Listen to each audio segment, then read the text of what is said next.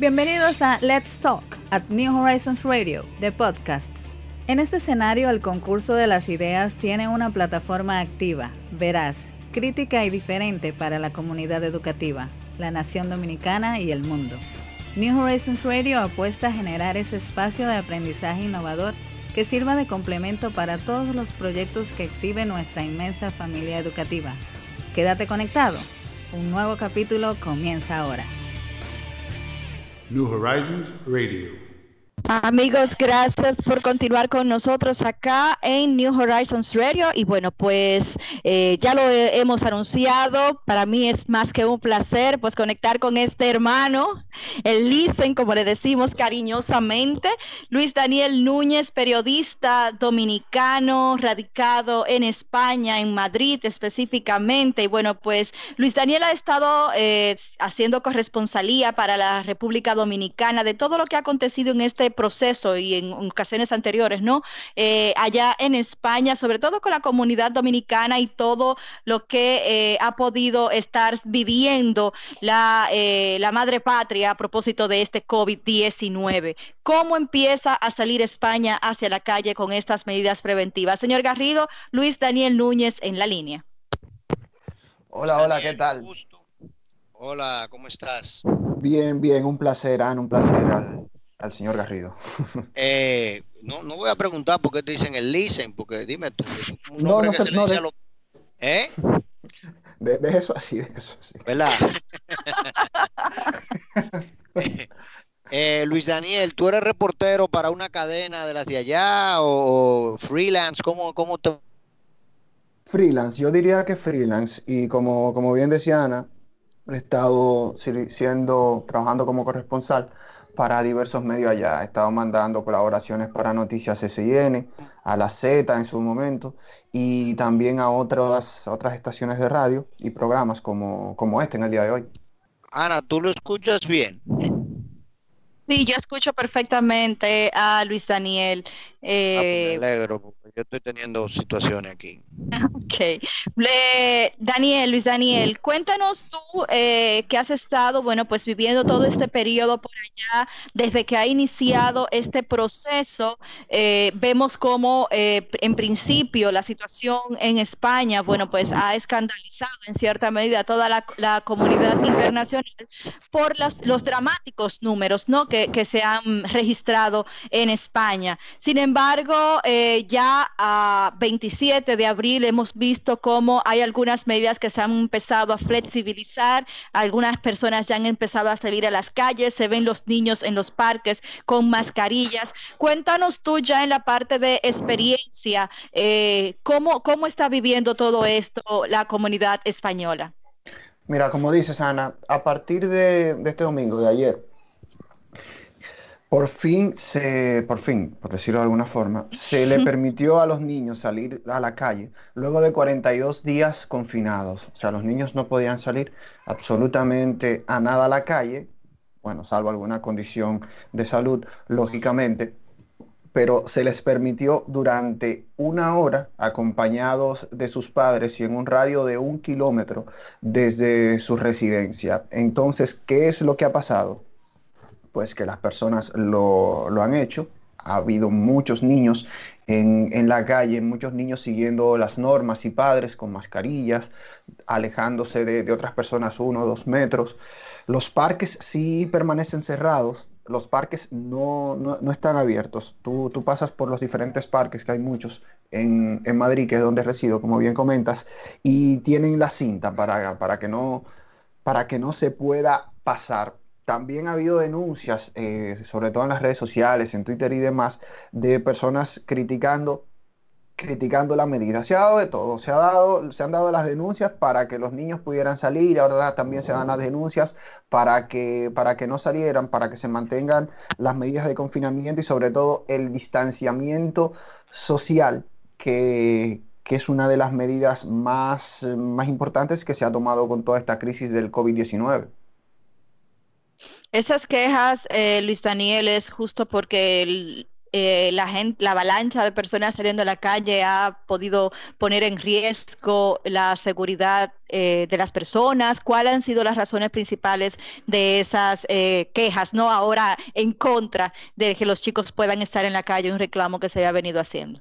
Mira, ha habido de todo, desde niños sin, sin mascarilla hasta niños jugando como si, como si no pasara nada, aglomeraciones, ha habido una que otra aglomeración. El gobierno sí ha felicitado a nivel oficial la conducta pública que ha tenido la población con toda, con toda esta situación y lo que en ocurrió en el día de ayer se seguía, más que multando, se seguía informando. Ayer fue un día para informarle a, a, los padres, para recordarle las medidas de distanciamiento, lo que se publicó en el Boletín Oficial del Estado, el BOE, aquí en, España con todo lo que se debe seguir para poder salir con los niños a la calle. Y dicen las fuentes oficiales que no se registraron multas por encima de, un día normal dentro de este periodo de estado de alarma y se espera que siga así, que baje, aunque el gobierno ha sido enfático en que si se nota que suben o que las cosas se van de las manos, pues daría un paso atrás.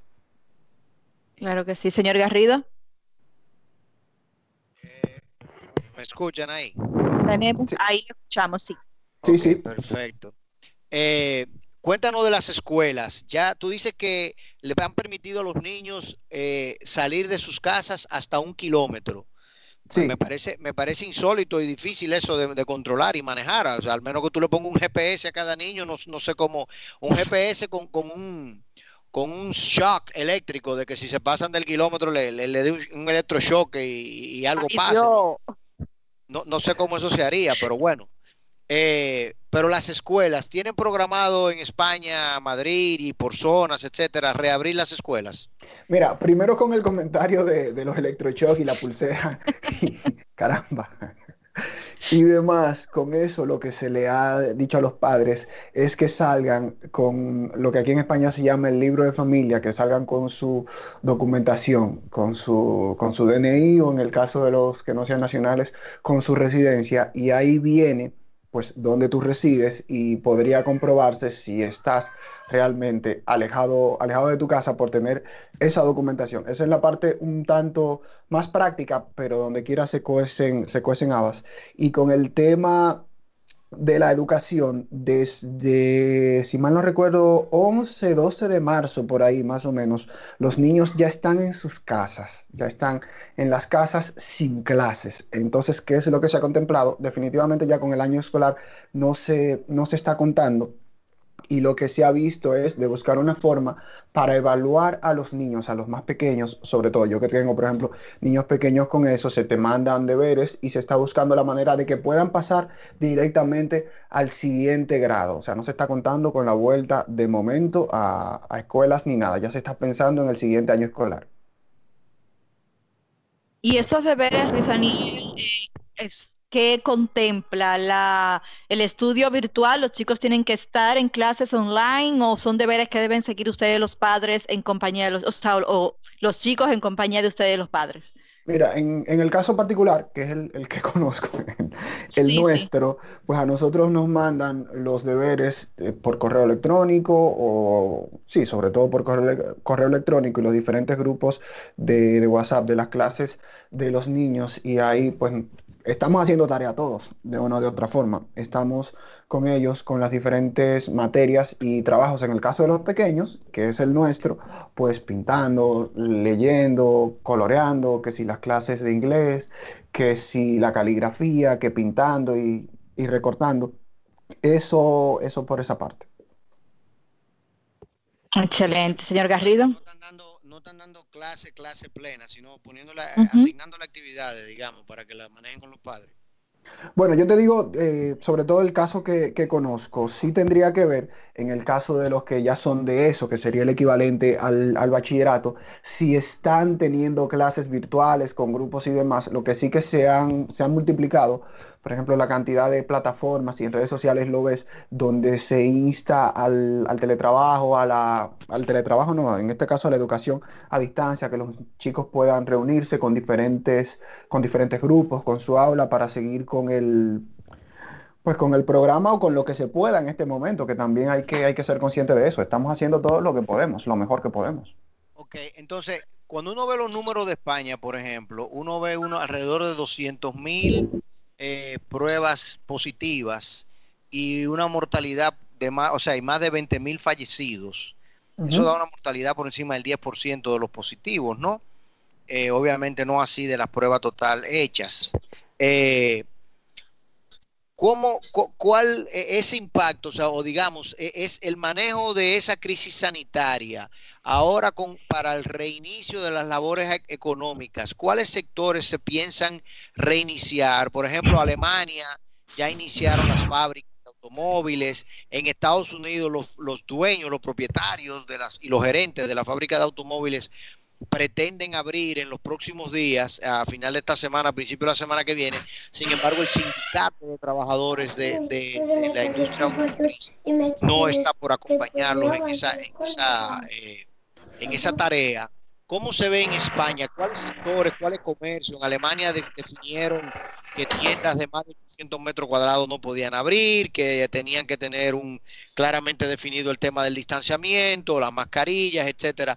¿Cómo se está manejando esa dinámica en España? Si en definitiva las escuelas y universidades van a permanecer cerradas hasta nuevo, hasta que inicie el nuevo año escolar a finales de agosto, principios de septiembre. Mira, para empezar, hasta el 9 de mayo es el actual, la última ampliación del estado de alarma. Ya se está hablando de que se amplíe 15 días más. O sea, estaremos hablando ya de, dos meses de ampliación. Y para, el, para este domingo, para el próximo domingo, pues ya se habla de que se podrá salir a hacer deporte una hora, de que se podrá salir a pasear igual, cumpliendo las medidas de distanciamiento social. De momento se está trabajando en áreas esenciales. Tú vas a los supermercados, los supermercados siguen funcionando, las farmacias por igual. En nuestro caso, por ejemplo... Está bien, pero están funcionando, pero hay una restricción de horario. Han bajado, han bajado el horario. Por ejemplo, los supermercados, eh, nosotros tenemos uno cerca y el horario habitual es hasta las 10 de la noche. Bueno, ese supermercado está trabajando hasta las 8. Los que cierran a las 9 están trabajando hasta, hasta las 7. Hay algunos sitios que solo abren en la mañana. Ya luego del 2 de mayo, del, perdón, del próximo domingo, pues ya veremos cómo se va reduciendo, porque muchas de las cosas que se, que se están haciendo, Garrido, han sido, digámoslo de una otra forma, prueba o error, porque es una situación nueva para todos. Sí se espera que se vaya reactivando la economía, pero va muy lento y se está haciendo, se está haciendo con, con mucho cuidado, se está haciendo poco a poco, sobre todo aquí en España, en Europa, no sé eh, si, lo conocen, el tema de, vacaciones, por ejemplo, que en España se cierra en, agosto el país por, por vacaciones y todo esto ha, trastornado todo y se verá cómo, cómo, se hará con los trabajos de verano que generan también muchísimos ingresos y son fuente de sustento para muchas personas. De momento estamos esperando y estamos viendo cómo se desarrollan estos nuevos 15 días y los que seguirán. Y las líneas aéreas, por ejemplo, ya hay vuelos entre Europa, por lo menos, porque sabemos que a Estados Unidos los vuelos desde Europa están cancelados todavía, pero hay vuelos entre Europa, saliendo de España. Han bajado, ha bajado muchísimo, muchísimo, muchísimo la cantidad de vuelos. Ese dato sí tendría que confirmártelo, porque el, último que leí en ese particular es de la reducción drástica de, de los vuelos que aquí se consideran vuelos entre países de Europa, se consideran vuelos nacionales. Claro. Sí, pero por eso te por eso te digo, pero en la comunidad Schengen, o sea, hay vuelos actualmente, o sea, están abiertos los vuelos entre, entre España, Italia, España, Francia, España, Alemania, etcétera. Tendría que confirmarte el, dato para no decirte algo que en este momento no, no controlo. Ya, y, lo, y los servicios de transporte masivo, el metro, los autobuses, ¿están funcionando? Sí, sí, están funcionando, pero... ¿Y dejaron de funcionar en algún momento? No han dejado de funcionar. ¿Qué es lo que, lo que pasa? Que tú, durante este estado de alarma, puedes salir de casa, que continúa siendo así, para trabajar con una justificación de que tú vas a tu trabajo para adquirir medicamentos o para adquirir alimentos. Y, por ejemplo, en primera instancia se decía que, bueno, tú con decir que ibas a trabajar era suficiente. Luego se vio que no, que tú necesitabas una justificación de tu empresa, de tu lugar de trabajo, que dijera que tú eras empleado y que tú tenías que ir a trabajar para poder hacerlo. Si no, tú estabas sujeto a una multa. Y se sigue sujeto a una multa si tú sales porque me dio la gana de salir a, a tomar el aire. O sea, no, así no puede ser. No es así. Y el tema de, los costos, Luis Daniel, ¿cómo se han visto afectado la adquisición de productos, de la canasta eh, básica, el tema de, los medicamentos, el acceso a los medicamentos generales, ¿no? ¿Cómo se ha visto afectado eso en términos de en la economía puntualmente? Mira, cuando se hablaba de que se iba a decretar, de que iba a empezar el estado de alarma con todas las restricciones que ya conocemos, los supermercados fueron abarrotados. Yo recuerdo que yo fui un día antes o, el mismo día que, decían que solo se podía salir a adquirir alimentos y era, era una locura por la cantidad de personas. Todavía las medidas de distanciamiento social, la gente no era tan consciente de, de ello. Ya yo voy al supermercado hoy día y para entrar, pues tú tienes que hacer una fila de un metro y algo entre una persona y otra. Al entrar en el supermercado la mayoría tienen alcohol, tienen guantes para que tú te los pongas. Y en cuanto a los precios, pues yo no he visto así ese aumento de precios. Sí con el caso, por ejemplo, de las mascarillas. Sí las mascarillas hasta hace poco estaban, estaban bastante caras. Estaban, no recuerdo si sobre los 4, 5, 6 euros, una cosa así. Y ya por, por disposición oficial se han reducido las mascarillas y se compran las mascarillas más simples, lógicamente, por menos de un euro. Y ahí se ha sentido. En lo demás ha seguido todo, todo igual, si se, si se puede decir. la evaluación. Dile, Ana, dile. No, no, tengo un comentario sobre su pregunta. Yo le tenía otra pregunta sobre su respuesta. Eh, no, te iba a preguntar sobre el tema de, de los rubros agropecuarios no se ha sentido una baja en el precio por la caída en la, en la demanda, porque cuando cae el sector hotelero, sector restaurante y hay una sobreoferta, pues entonces al final eso tiene que bajar, ¿no? No, no, no, yo no he visto, te digo, ni, ni alza ni una baja en los precios así drásticamente. Y, por ejemplo, lo que ocurre en España es que en Madrid que es la realidad que conozco más que ninguna otra, es que hay muchos supermercados pequeños en, en, los diferentes barrios, en los diferentes sectores, que tú no tienes la necesidad de ir al gran supermercado, de ir al gran multicentro para, para adquirir lo que quieres. Por lo general ahí tienes todo lo que necesitas. Y si no en ese supermercado pequeño, pues a varios kilómetros, pocos kilómetros, tienes otro. Si se ha dado, por ejemplo, que tú vas a buscar un artículo y no lo encuentras, se agota y vas al día siguiente y lo encuentras. O igual no lo encuentras porque va la gente por ese mismo producto y se lo lleva, como pasó con el, con el papel de baño en los primeros días con el papel higiénico. Sí, nadie con, entendía eso. Con todo, exacto, con todo lo que conocemos, que la gente iba y, y, no encontraba papel higiénico y con el pito al cielo, que no hay papel higiénico, ibas al día siguiente y lo encontrabas, porque es lógico que si la mayoría está buscando un mismo artículo, por más estable el suministro, pues se va a acabar. Claro que sí, claro que sí. Y Daniel, viendo estos números tan dramáticos que ustedes han eh, lamentablemente contabilizado ya al día de hoy, con más de 23 mil eh, fallecidos, la valoración del, ciudadano español respecto a las medidas eh, adoptadas por los gobiernos, ¿no? De, las distintas áreas que ustedes tienen. ¿cómo, ha sido? ¿Qué, ha estado manifestando la ciudadanía? está dividida en ese sentido, la opinión de la gente, sobre todo por la que seguimos en, en, las redes sociales, que ahora mismo es el vehículo donde tenemos para enterarnos de muchas cosas, además de hablando con los familiares y de los medios de comunicación tradicionales. Hay quien, quienes dicen, de la oposición también, de la oposición política, que se ha actuado con lentitud, que se está haciendo mucho, se está trabajando mucho con prueba, con prueba error, ensayo error, viendo cómo funcionan las cosas. Algo que sí se ha criticado mucho en, en sentido general ha sido, por ejemplo, la parte del suministro de equipos de EPIs para, para el personal sanitario, que aquí en España ha sido muy golpeado, Ana y, Garrido, el personal sanitario en ese sentido. Es uno de los países con una cifra, con una cifra elevada en comparación con, los demás países de Europa de personal sanitario. Se habla de 1.202 profesionales más contagiados, estoy leyendo por aquí, eh, una noticia del jueves 23 de abril y, por ejemplo, dice esta noticia de redacción médica que en España se registraban hasta el 23 de abril, hacia, hasta hace unos días, 34.355 del personal sanitario, profesionales sanitarios infectados por, por el COVID-19, que es algo que preocupa a la gente. Aquí, por ejemplo, a las 8 de la noche se sale a aplaudir. Se sale a aplaudir a los, cuerpos y seguridad del Estado, sobre todo al personal sanitario, médicos, enfermeras, vigilantes, celadores, secretarias, todo lo que tiene que ver con eso. Y uno de esos días, o, en varios días, se ha dicho, mira, que no se aplauda porque no se le está dando los suministros que, que necesitan y el Estado diciendo que sí, y la oposición que no. Lo cierto es que los profesionales sanitarios están ahí en primera fila de combatiendo esta emergencia que nos afecta a todos de una o de otra forma. Claro que sí. Bueno, señor Garrido, ¿nos necesitan otra pregunta? Vamos a hacer una breve pausa para entonces regresar con algunas preguntas generales que podamos contrastar y comparar España, República Dominicana, la visión del periodista que está allá y de nosotros que estamos aquí eh, uno encima del otro. Volvemos en breve. New Horizons Radio.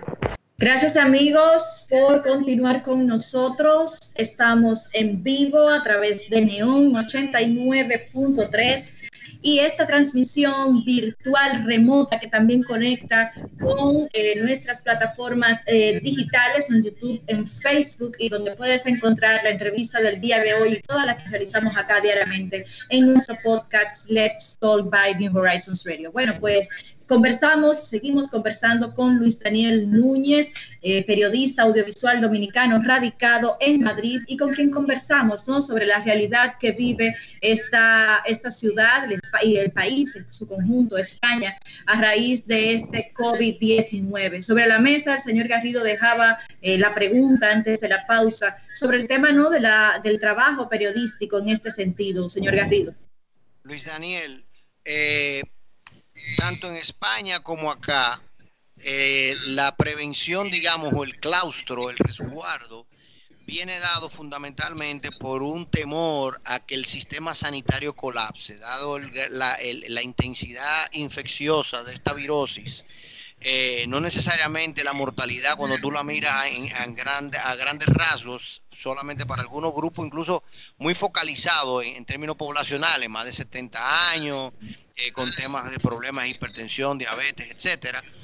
Pero eh, aquí en República Dominicana, lo dijimos en, la primera sección antes de tu intervención, por ejemplo, eh, aquí hay médicos que han experimentado con algunos medicamentos, no necesariamente aprobados por la FDA ni por la Organización Mundial de la Salud, pero han sido exitosos. Al doctor Jiminián lo sacaron de un cuadro que aparentaba que iba a fallecer eh, utilizando un antiartrítico, tusiluzimab, que luego de eso no hemos visto que muchas más personas lo utilicen. Aquí se está utilizando. La hidrocloraquina obviamente ha tenido eh, eh, casos encontrados. En Estados Unidos ya están totalmente en contra de ella. Y aquí también tenemos el caso del médico en Puerto Plata que le ha ido muy bien con la ivermectina. En España, fuera de lo tradicional de meter a la gente en oxígeno y eventualmente, si así no se resolvía, ponerlos en un ventilador, eh, entubarlos. Eh, ¿tú, ¿Tú has escuchado, has podido indagar, tienes información de tratamientos que se han utilizado de manera exitosa?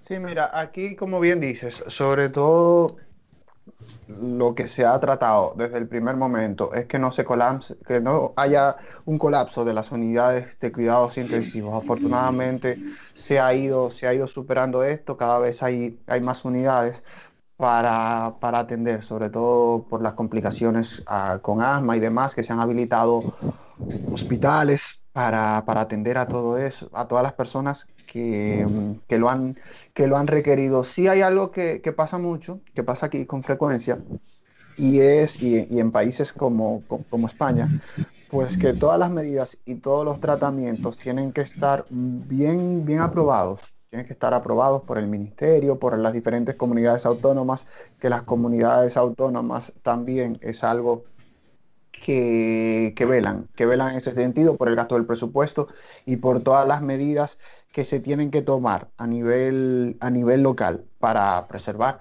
vida, vida y salud en ese, en ese sentido.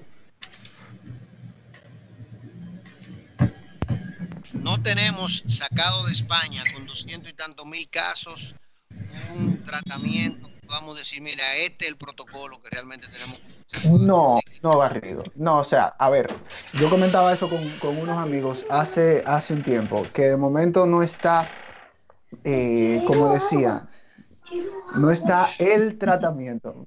Espera, papi, ahora te doy algo. Mira, no está así el, tratamiento eh, único, por decirlo de alguna forma, que tú digas, con esto lo hacemos y, es lo que hay que tratar eh, para curar ya definitivamente y se acabó. Si se, cada paciente también, dependiendo pues de, lo que tenga, se va viendo, se va viendo la necesidad, la necesidad que tengas y lógicamente, perdona que el niño quería agua. Pues lógicamente eh, los protocolos se cumplen muy, muy al pie de la letra del protocolo. Eso de que un médico se, le ocurrió y que se inventó y que voy a intentar con toda la cual cosa, no. Los protocolos están muy, muy definidos y muy bien establecidos y, se siguen. Yo te hago la pregunta de esa manera y lo insisto para que nuestros escuchas eh, obviamente sepan hasta qué, cuál es, digamos, que lamentablemente no existe todavía el día de hoy un protocolo eh, a ciencia cierta que se pueda utilizar en todos los casos, en todos los pacientes, para todos eh, los niveles de infección, eh, y que en definitiva en los países organizados y estructurados, pues obviamente los grados de discreción del cuerpo médico es mucho más restringido que lo que ha sido aquí. Aquí los médicos, yo no sé si por fortuna o desfortuna, tienen mayor discreción que la que se tiene allá. Ana. Sí, esto pudiera de cierta forma, eh, justamente como usted se llama, por fortuna o desfortuna, porque eh, al final de cuentas eh, los números nuestros obviamente no han estado ni cerca de los dramáticos que han estado en España. Y eso también crea escenarios distintos, ¿no? Y, escenarios en los que eh, los, los, profesionales de la salud deben tomar medidas más arriesgadas en algunas ocasiones o más conservadoras en otros, justamente para no dañar. Eh, al paciente en este caso. Luis Daniel, eh, la comunidad de adultos mayores ha sido bastante golpeada eh, en este proceso. ¿Hay algunas eh, previsiones a futuro que ustedes hayan podido escuchar de una vez? Obviamente ya hemos escuchado que las escuelas no han contemplado el regreso, pero cuando puedan salir del confinamiento ya sin tantas medidas, ¿se ha hablado de cuál sería esa nueva rutina de vida que pudieran estar llevando los españoles? Mira, he estado leyendo sobre eso, las, las opiniones oficiales, y lo que se dice es que tendremos unos meses todavía, unos meses, si bien no tal vez de, este estado de, alarma con todo lo que conlleva, pero sí con el distanciamiento social, se habla de que cuando se reabran negocios, aquí en, en España, en Madrid, hay mucha vida cultural, pues de que cuando se abran bares, restaurantes, cuando se abran teatros, habrá que mantener toda la distancia social. Tú no podrás estar cerca de una persona como, como se ha estado toda la vida. Los bares aquí se, se llenan. O sea, tú entras o entrabas A, a, un bar y era quítate tú para ponerme yo. Echa un poquito para allá, yo echo un, un poquito para acá, pues todo eso no se podrá hacer y lógicamente eso tendrá su efecto en, en la economía y con los mayores que es la, población que, ha sufrido más, mayores de 60, 65 años y los que han tenido patologías, como comentaban, como ustedes comentaban, pues con ellos se está teniendo también mucho cuidado y si bien se está abriendo, lo que les decía, poco a poco, primero los niños una hora, luego ya veremos a partir del domingo que se salga igual una hora o un poco más a hacer ejercicio y todo esto con los mayores se dice que hay que tener mucho más cuidado y que sí se espera que lo antes posible retornemos a, la normalidad, pero sabiendo que eso, que eso tomará tiempo. Y, sí, la vida nos cambió, como ha dicho el señor Garrido, en múltiples oportunidades. Sí, sí, a todos nos ha cambiado. Así es. Luis Daniel, muchísimas gracias por el favor de este contacto. Eh, ha sido un placer poder conocer de primera mano, ¿no? De un, de un ciudadano, bueno, pues cuáles son las principales realidades que se viven allá en España, en Madrid específicamente. Gracias a ustedes, un placer escucharlos y, nada, cuídense mucho. Eh, una, pregunta ya en el plano personal. ¿Has tenido algún familiar, algún familiar? ¿Tu esposa es española? Sí, sí. eh, algún familiar de ella, amigo, etcétera, relacionado que haya padecido la enfermedad en estos días. ¿Ustedes todos han estado bien en el resguardo? Sí, gracias a Dios, nosotros aquí en el núcleo familiar hemos estado bien en casa, saliendo lo, lo mínimo, lo mínimo y lo mínimo y un poco menos. Pero en, en la parroquia a la que nosotros vamos, que está en el centro de Madrid, sí, sí hay, ha, habido personas que, que, lamentablemente han fallecido por causa de, del COVID, personas mayores sobre todo, a, o alguno que otro joven sí se ha visto afectado. Y como, se, como hemos leído de seguro, tanto allá como aquí, pues la mayoría de la población o gran parte de la población, al fin y al cabo, tendrá el virus. Lo único que, que podrá que podrá superarlo y con la cantidad sí. también de personas asintomáticas que, que, son muchas, que no son ni una ni una ni, ni dos y que, que, no se sabe por, por lo lógico, porque no se le practica, practica pruebas, pero lo que sabemos, quedarnos en casa, seguir escuchando y, y atendiendo las disposiciones oficiales, que es lo que nos toca en este momento como ciudadanos poner de nuestra parte para, para no colapsar y para no Mira, enfermar a otros, sobre todo. De eso, de eso que tú comentas, le voy a enviar a Ana un video de otro epidemiólogo para que ella se lo haga, te lo haga llegar a ti. Uh -huh. eh, por ejemplo, en la ciudad de Nueva York, la ciudad de Nueva York ha hecho más de 600 mil pruebas. 650 mil pruebas. Sí. Pero de las pruebas rápidas han hecho más de 4 millones, han salido positivos. 4 millones de personas, o sea, extrapolando, ¿no? De, por el número uh -huh. de, de, pacientes que han salido positivos de las pruebas que ellos han hecho, ellos estiman que hay más de 4 millones de, de personas en, en, Nueva York que son positivos en día asintomáticos. Entonces, cuando tú tomas ese número y, y ves la cantidad de fallecidos, entonces el número te da 0.03%. Sí. Eh, en definitiva, la población, yo misma en España va a ser lo mismo, acá en República Dominicana estamos seguros que es así, más allá de y con la ayuda que Mildomio Adames nos ha dado, vamos a tener muchísimos asintomáticos, eh, pero el gobierno nunca va a hacer suficientes pruebas para tú poder realmente saber, ni tienen la capacidad de, monitoreo para tú saber realmente quiénes son, dónde están eh, los que están positivos. Y como le digo yo a la gente que me dice, mira, yo me hice la prueba en mi casa porque había uno que sospechábamos y cuatro a un amigo que me, que me llamó el sábado y me dijo, yo estoy negativo, eh, le puedo ver, le puedo visitar. Digo yo, oye, me tranquilo porque tú te hiciste la prueba ayer, estaba tú te hiciste la prueba antes de ayer y ayer te salió el resultado negativo. Yo no sé si hoy en el bombero de gasolina ya tú te infectaste, o sea, sí, eso cierto, no me dice cierto. nada. Eso es así. Tu, tu, prueba negativa de hace cinco días, ¿de qué me sirve a mí hoy? Si, si tú respiraste y estás en la calle, lo que yo tengo que ver es si tú estás padeciendo la enfermedad. Es la única cosa que puedo preocuparme para ver a qué médico te, te refiero.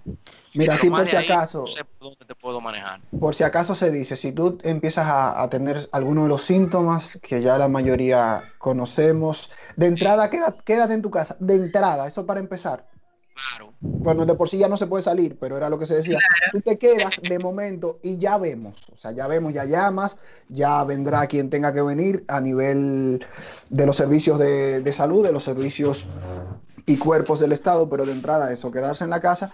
Y algo que yo decía, tú puedes estar bien, y como tú bien comentas, Garrido, tú puedes estar bien, no tener ningún síntoma y aún así tener el virus y contagiar a, a otra persona. Y eso no se ve en la cara ni se ve en ningún lado y tal vez no por ti, pero sí, sí por otro. Hay que ser solidarios claro que en este momento más que nunca.